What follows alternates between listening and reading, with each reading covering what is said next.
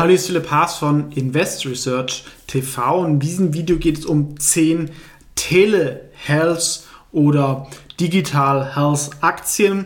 Ähm, zwei der erfolgreichsten Investmenttrends der letzten 20 Jahre war einerseits, würde ich sagen, Internet Software, aber natürlich auch alles, was mit dem Thema Gesundheit ähm, zu tun hat ähm, denke ich, hat verschiedene Gründe, denn wenn eine Firma in diesem Segment mal erfolgreich ist, dann gibt es halt ähm, hohe Markteintrittsbarrieren, sei es ähm, Patente im Health-Bereich ähm, oder natürlich, wenn ich mal irgend so eine Software habe, ähm, dann wechsle ich die auch oft nicht so oder halt die Netzwerkeffekte zum Beispiel im Social-Media-Bereich. Und deswegen finde ich es ganz interessant, diesen ähm, Trends zu kombinieren und natürlich der Gesundheitssektor neben dem Immobiliensegment der größte Sektor überhaupt und wird natürlich auch durch die demografische Entwicklung ähm, weiter wachsen. Und die werden auch mehr in die Effizienz investieren müssen, um den Herausforderungen dieses Sektors zu begegnen, wo, glaube ich, immer noch viele Sachen suboptimal laufen. Die folgenden zehn Firmen versuchen das System da ein bisschen besser zu machen mit verschiedenen Konzepten.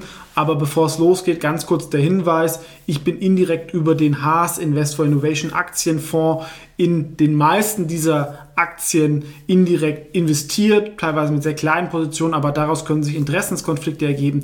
Das hier ist keine Anlageberatung oder Anlageempfehlung. Fangen wir mal mit der ersten Aktie an.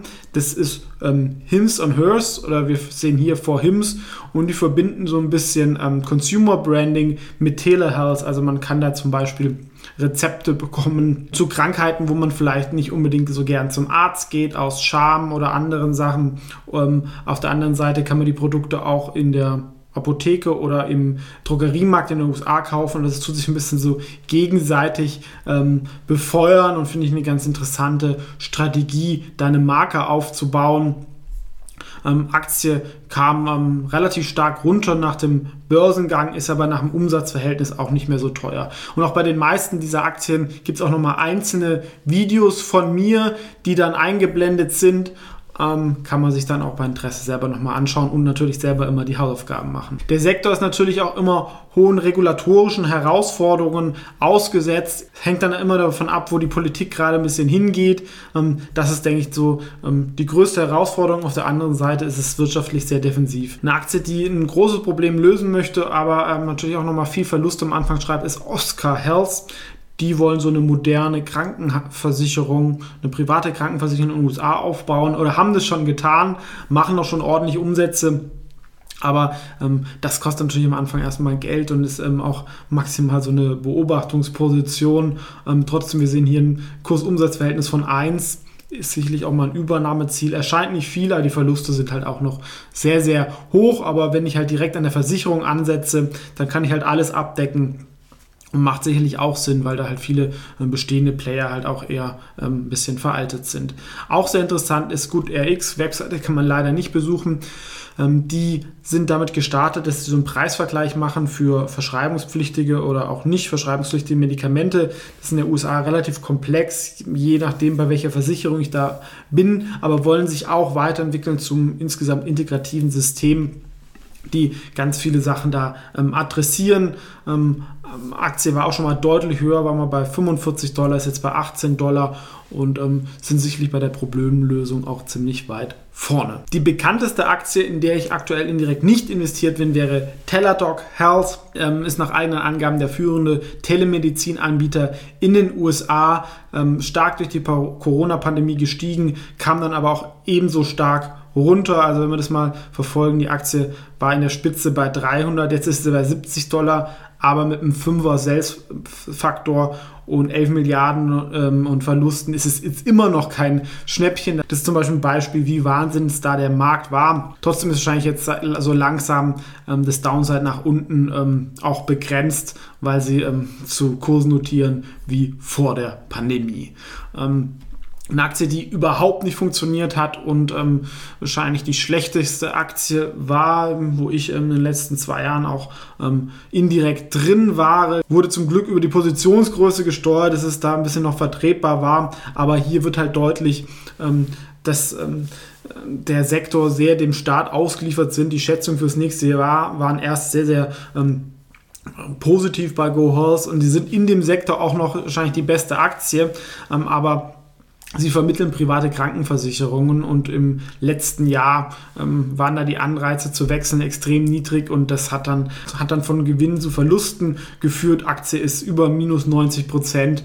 Jetzt ist wahrscheinlich auch schon viel drin und es kann halt gut sein, dass Konkurrenten vielleicht aufgeben und es die nächste äh, Saison da ein bisschen anders wird, aber man hat halt noch den Start als Konkurrent. Trotzdem gesehen, eine Milliarde Umsatz und 370 Millionen ähm, Market Cap ist natürlich jetzt auch nicht viel und sie waren in der Vergangenheit auch schon mal ähm, profitabel, müssen es aber halt wieder zeigen. Sicherlich eine sehr spekulative Aktie. Auch interessant ist 23andMe, ähm, kennt vielleicht der ein oder andere ähm, durch diese ähm, DNA-Tests. Ich habe es auch mal gemacht, da kann man da irgendwie testen, ähm, wo seine Vorfahren herkommen. Bei 23andMe kann man auch noch mehr Sachen machen, zum Beispiel bei welchen Krankheiten man da irgendwie anfällig ist und sie entwickeln sich da jetzt auch weiter, dass da so ein ähm, Membership-Programm gibt, wo man dann über Telehealth sich beraten lassen kann, wie man mit seiner DNA ähm, besser lebt. Ähm, per se möchten sie aber diese ganzen Daten, die sie haben, ja, weil ganz viele Leute haben ihre DNA ähm, genutzt, diese Daten nutzen für die Entwicklung von personalisierter Medizin,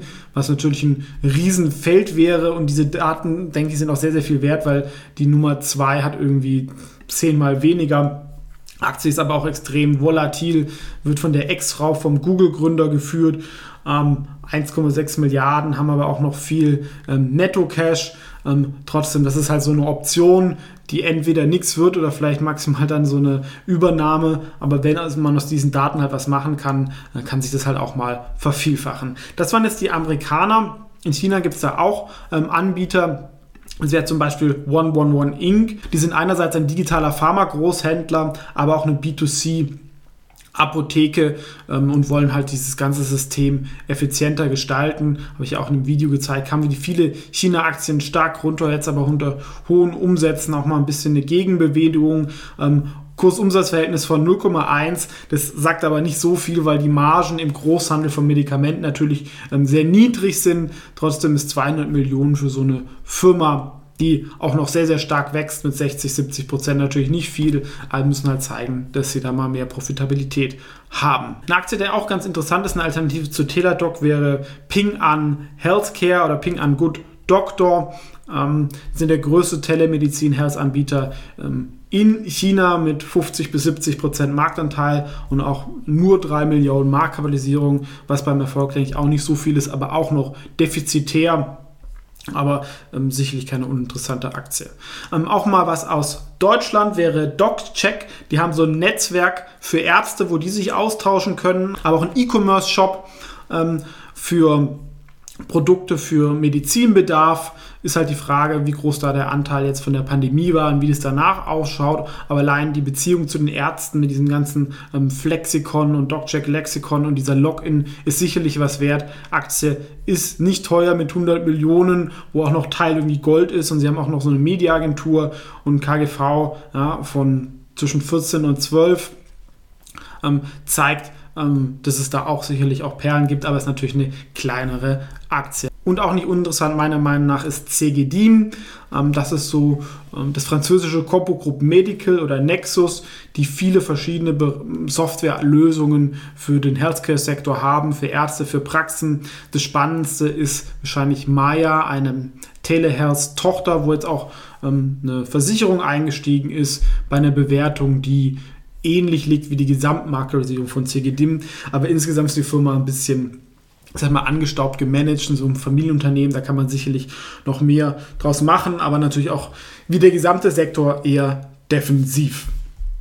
Das waren also meine 10 äh, Digital Health Aktien. Welche spannenden Aktien kennt ihr da noch? Welche Aktie wäre euer Favorit? Gerne kommentieren. Ähm, ansonsten wären solche Aktien auch Teil des Anlageuniversums des Haas Invest for Innovation Aktienfonds. Kann man sich auch nochmal hier das Video dazu anschauen. Ansonsten vielen Dank fürs Zuschauen und bis zum nächsten Mal.